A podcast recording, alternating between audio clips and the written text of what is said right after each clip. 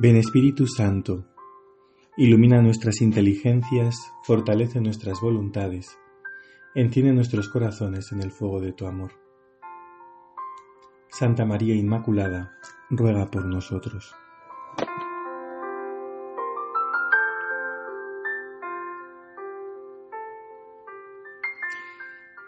Estos días el cielo se encuentra revuelto, estamos ya en las ferias mayores del Adviento a partir del 17 de diciembre, pues comienza la cuenta atrás para la Navidad y cada día tiene su liturgia propia.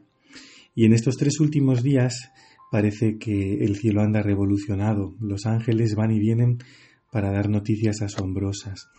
Este lunes pasado, lunes 18, un ángel anunciaba a José que no tuviera reparos en tomar a María como esposa, porque el niño que lleva en su vientre viene del Espíritu Santo.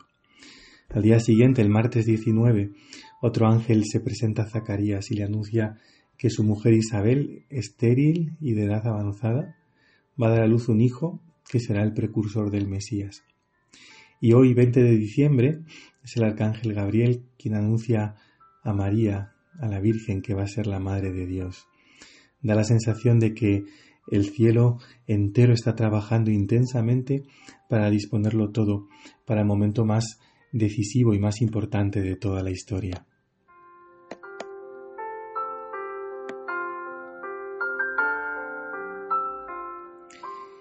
Nos dice el Evangelio de hoy, el Evangelio de la Anunciación, de la Encarnación, que María se turbó ante el anuncio del ángel.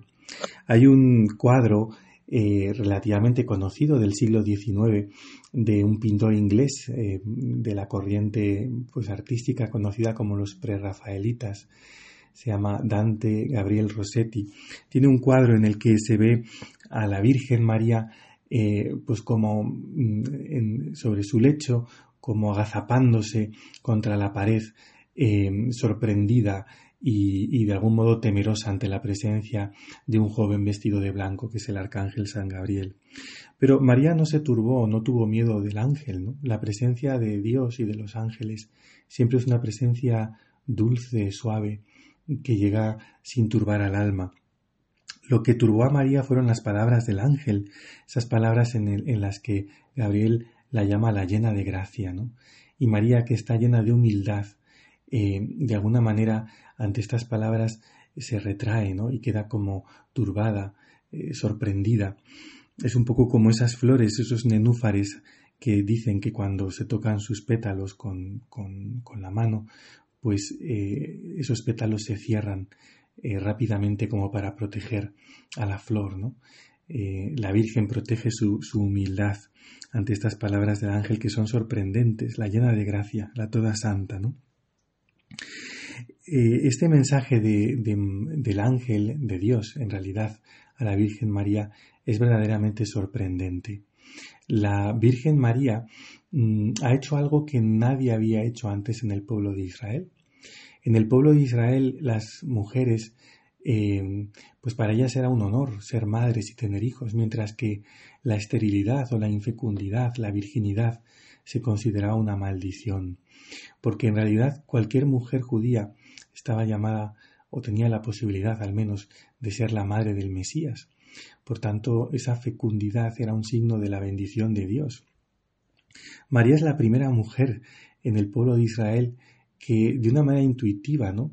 Eh, se da cuenta de que, de que quiere ser toda de Dios y que el Señor le pide ser totalmente suya. Y entonces eh, comienza a caminar por un camino que nunca nadie antes había pisado, que es el camino de la virginidad. Le ofrece a Dios lo más importante y lo más grande, es decir, la posibilidad misma de ser la madre del Mesías. La Virgen se la entrega a Dios, renuncia a ser la madre del Mesías al entregarle su virginidad. Y curiosamente, cuando la Virgen hace esto, es cuando el Señor la escoge, precisamente por eso, para ser la madre del Mesías.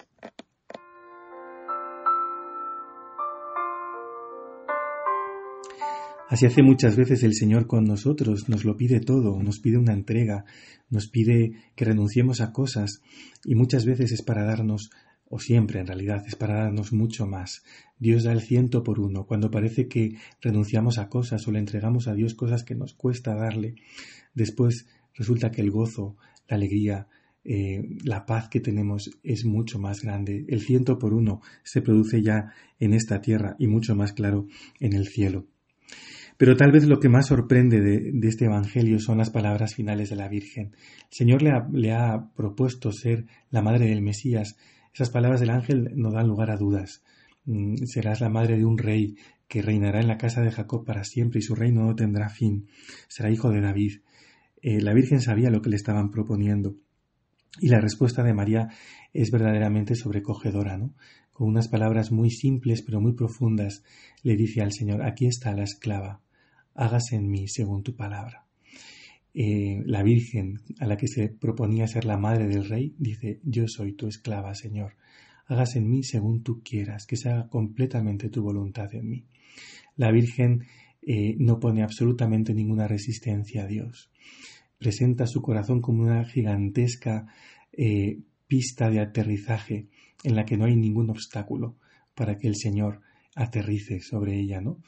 Em, por eso es una imagen preciosa para nosotros y un modelo.